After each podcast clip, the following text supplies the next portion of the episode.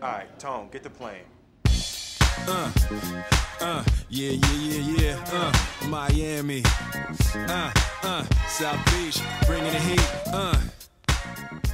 Muy buenas Hit Nation, bienvenidos una vez más al calor de Miami, vuestro programa de los Miami Heat en español. Yo soy Javier Rojo y este es el programa que os trae la actualidad del equipo del sur de Florida, Miami Heat.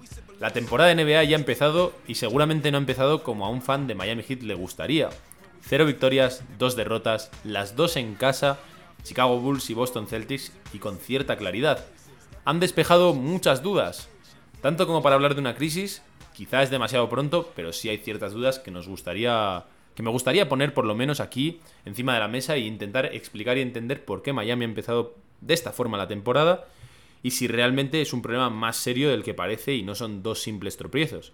Además, voy a intentar hablar un poquito también de las soluciones que se pueden ver en esta plantilla, qué es lo que puede pasar de aquí en adelante y bueno, pues eh, ahondar un poquito, insisto, en mis razones de intentar explicar qué le pasa a Miami Heat, por qué ha perdido estos dos partidos, por qué con esa claridad y cuáles son los motivos de que este equipo, que fue el número uno del este el año pasado, haya empezado 0-2. Así que lo vamos a hacer aquí en el calor de Miami. Recordad que esto lo podéis ver en YouTube, lo podéis escuchar en podcast y si os gusta este tipo de contenido, dejadnos un like, suscribíos y ponednos un comentario que nos gusta escucharos, nos gusta veros a la Hit Nation y a todo el mundo que le guste Miami Heat. Vamos allá, vamos a intentar analizar qué ha sucedido. Hay una crisis en Miami. Es la primera vez que empieza el equipo 0-2 en 15 años. 15 años, la primera vez, la primera vez en la carrera de Eric Spoelstra. Vamos a ir paso por paso, analizando punto por punto. Lo primero, evidentemente, si es la primera vez que empiezas 0-2 en 15 años, ya te habla de que una situación no normal, ¿no? Es una situación que no es la habitual en Miami. Y por lo tanto, eso hay que analizarlo bien, hay que ver qué es lo que sucede. Por otro lado, evidentemente, está la parte positiva de decir, en estos 15 años, a pesar de que muchas veces el equipo no haya sido competitivo, nunca ha empezado 0-2 y eso habla mucho de la cultura competitiva, de que incluso antes de la llegada de LeBron en aquellos años Miami no empezaba de esta forma. Pero bueno, evidentemente es pronto y es simplemente una anécdota que queda ahí para demostrar que, bueno, pues que, insisto, no es una situación normal, más aún teniendo los dos partidos en casa y que algo está pasando, ¿no? Vamos a ver, para mí, lo más importante o lo que más eh, me explica estas, estas dos derrotas y estas malas sensaciones es la falta de fondo de armario, la falta de soluciones en el roster. Y eso me parece quizá lo más preocupante de todo lo que voy a hablar hoy. Miami ya era un equipo jugando bastante bajo, jugando con un 5 que no está en su posición, vamos a decir, que Adebayo ha jugado de 5 y te ofrece un montón de soluciones, pero por altura y por condiciones físicas no tiene las condiciones físicas de, las, de los demás 5 de la liga. Es un jugador que ya juega un poquito por debajo de lo que es su posición. PJ Tucker ya jugaba por debajo de un 4 también. Recordad que PJ Tucker mide 1,96. Por lo tanto, PJ Tucker también es un 4 bajito para lo que juega la liga. Una liga que además está en tendencia ascendente. Estamos viendo cómo Milwaukee Bucks tiene a Brook López ante Tocumpo. En el caso de Celtics, por ejemplo, tiene a Robert Williams y Al Horford, o sea, parejas de gente muy grande, con mucho físico, con mucha envergadura y con mucho peso. Y eso Miami ya tenía ciertos problemas. Recordad que el año pasado, en las finales del Este, Boston es muy superior en, puntos en la pintura. Ayer, de hecho, mete 52 puntos en la pintura Boston Celtics. ¿Vale? Por lo tanto, ya tenía ese problema Miami antes de la marcha de PJ Tucker. Para mí, una de las grandes prioridades de esta offseason era traer un 4 suplente o un 4 alto, incluso para jugar en ciertos momentos de, titular y con Tucker de suplente. Eso ya lo veríamos. Y la realidad es que no solo no ha venido un 4 suplente, sino que también se ha marchado PJ Tucker, por lo tanto, no es que se haya generado un problema, porque para mí ese problema ya estaba, sino que se ha ahondado muchísimo en él. Y eso no hay a día de hoy soluciones reales en el roster. Tal es así que ante la lesión de Jure Seven, del que luego voy a hablar, ahora mismo el 4 que está jugando es Caleb Martin, porque es que tú miras el roster y yo que intento, intento hacer una, una previsión de lo que va a ser el 5 titular, veo que va a ser Caleb Martin porque no hay más soluciones, o por lo menos no hay más soluciones fiables. Por lo tanto, ahora mismo jugar con Caleb Martin de 4, ya no solo por altura, sino también por físico, porque al final Pilleta, que es un jugador pues muy fuerte, muy fornido, en el caso de Caleb Martin es un jugador de una envergadura mucho más delgadita y por lo tanto no es un 4, ni es un 4 al uso, ni creo que sea un 4 real, me parece un 4 más de manera situacional. Otra de las soluciones que ha intentado Spoelstra es poner en muchos momentos a Jimmy Butler de 4. Pero el propio Jimmy Butler, y me parece acertado, dijo que él no es un 4 y que no va a estar jugando de 4 consistentemente. Y eso es así, porque realmente ni juega cómodo y además le desgasta físicamente en defensa por tener que enfrentarse a jugadores de mucho peso que le exigen mucho, mucho forcejeo en la pintura y eso evidentemente te desgasta físicamente, te provoca, te puede provocar más lesiones y en ataque también te desgasta para poder hacer lo que mejor sabes hacer, ¿no? Que es anotar. Por lo tanto, no hay una solución ahora mismo que esté dejándome tranquilo. Y eso se está viendo en los partidos. En el caso de Chicago, por ejemplo, ellos tienen a Patrick Williams, que es un 4 pesado, grande, pero también es móvil. Por lo tanto, no puede sacar Caleb Martin tanta ventaja en ese planteamiento antagonista, ¿no? De eh, pivots pesados y grandes contra él ligero y rápido. Eso te puede llegar a funcionar de una manera bastante suicida y bastante arriesgada contra Brook López, por ejemplo, o contra Robert Williams, pero no contra un Patrick Williams. Y la mayoría de cuatros en la liga son muy parecidos a Patrick Williams, es decir, no son tan pesados y son relativamente móviles. Por lo tanto, hay, ni, ni hay ventaja por parte de Caleb Martin y sí mucha desventaja y muchos inconvenientes por lo que concedes luego en defensa.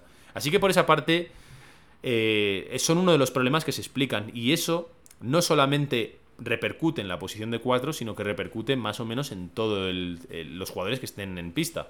Porque todos tienen que estar pendientes de no quedarse en un mismatch con un jugador grande, con un jugador pesado. Y eso lo estamos viendo como en el, partido de Chicago y también en el de Boston vimos muchas veces a, a Busevich, a Drummond, coger rebotes ofensivos estando defendidos por Tyler Hero, por Struz en ese mismatch, ¿no? Y eso es un problema grande, es un problema grande que tiene Miami y que tiene difícil solución. Vale, eh, vamos a la siguiente de las cuestiones. ya os digo que esta de la falta del fondo armario da para largo, eh, da para largo y la profundizaremos en el podcast de la semana que viene, seguro hablándolo, porque, porque bueno, pues porque había mucha gente también con esas dudas y creo que para los agoreros la peor noticia es lo que ha sucedido. Segundo lugar, la segunda unidad no encaja, no encaja. Y este también es un problema grande, grande con difícil solución. Evidentemente falta Oladipo, y una vez que venga Oladipo va a dotar de mucho equilibrio a esa segunda unidad, porque Vincent y Oladipo para mí pueden representar la mejor pareja de exteriores suplentes de la liga. Lo, digo, lo pienso y, y, me reafirmo, ¿no? Tanto por condiciones defensivas como también por el ataque, creo que Oladipo y Vincent puede salir muy bien. Pero ahora, sin estar Oladipo y sin estar de esa forma, tenemos un problema grande, porque lo que estamos viendo es que juegan todos los jugadores y son todos muy bajitos. Entonces estamos viendo cómo juega Vincent con Struz y con Duncan Robinson. Duncan Robinson y Struz que son perfiles similares y que nunca coincidieron el año pasado porque Struz o Duncan eran titulares y Tyler Hero era suplente. Ahora que Tyler Hero es titular, ellos dos juegan los dos de suplentes y eso ya sabemos que son problemas defensivos porque ninguno de los dos es bueno, en es bueno en defensa y son jugadores a los que hay que cubrir para que en ataque puedan darte esa, esa ventaja ofensiva con el triple. Pero si juegan los dos, no ganas tampoco en el triple. Porque el equipo rival sabe defenderte mucho mejor. Simplemente tiene que tapar a esos dos tiradores, cederles que entren hacia la zona. Y eso es que juegues a lo que juega, a lo que quiere que juegues el rival. Y eso es lo que estamos viendo. Estamos viendo mucha penetración de Duncan Robinson, mucha penetración de Struz, pero no es que estén haciendo cosas aparte de lo que ya hacen, es que simplemente están haciendo eso porque el rival quiere que juegues así. Y eso es un problema en ataque y encima atrás normalmente suele ceder.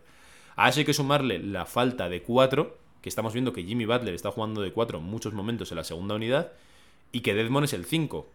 Que Deadmon es un 5 pesado, entonces si estamos hablando de que se les puede jugar en la segunda unidad con un pick and roll claro de coger a Struz y a Deadmon, es dejar un montón de espacios. O a Duncan Robinson, si lo queréis ver más claro, ¿no?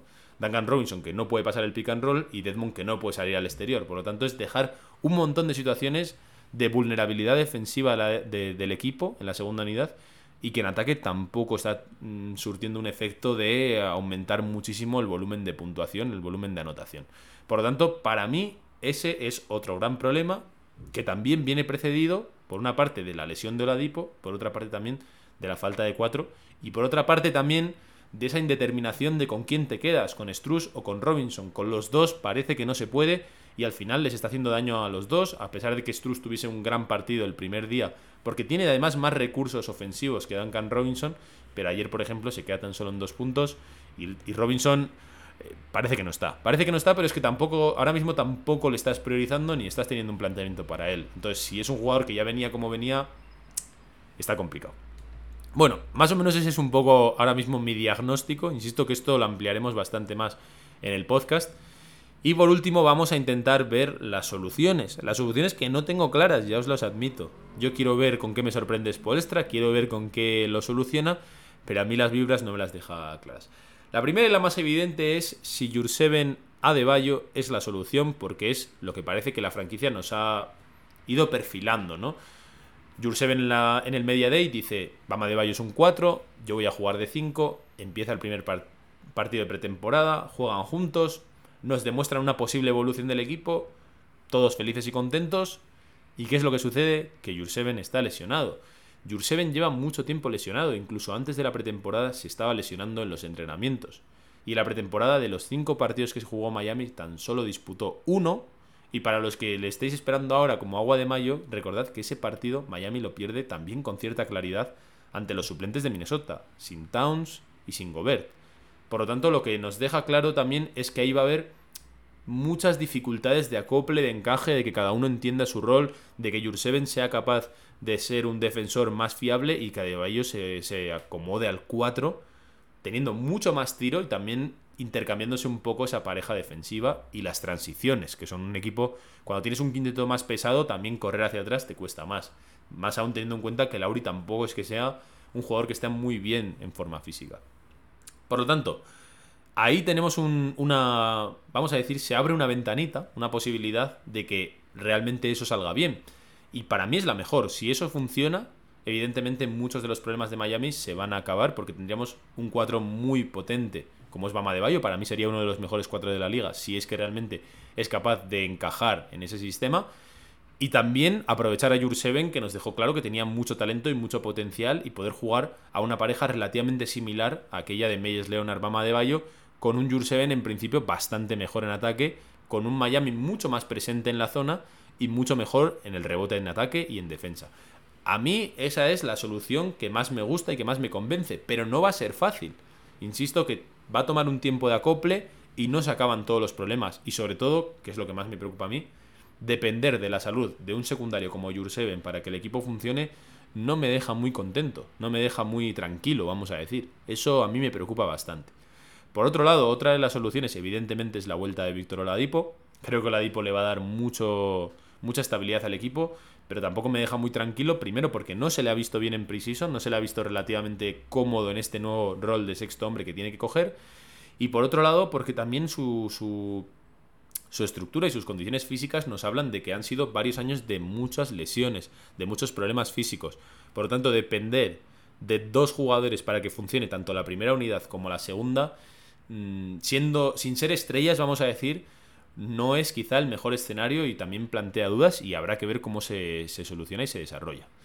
Otra de las soluciones, evidentemente, es que juegue Nikola Jovic, un jugador que nos ha gustado mucho en pretemporada, que es rookie, que también tiene sus riesgos, ¿no? Depender de un rookie y ponerte en las espaldas de él.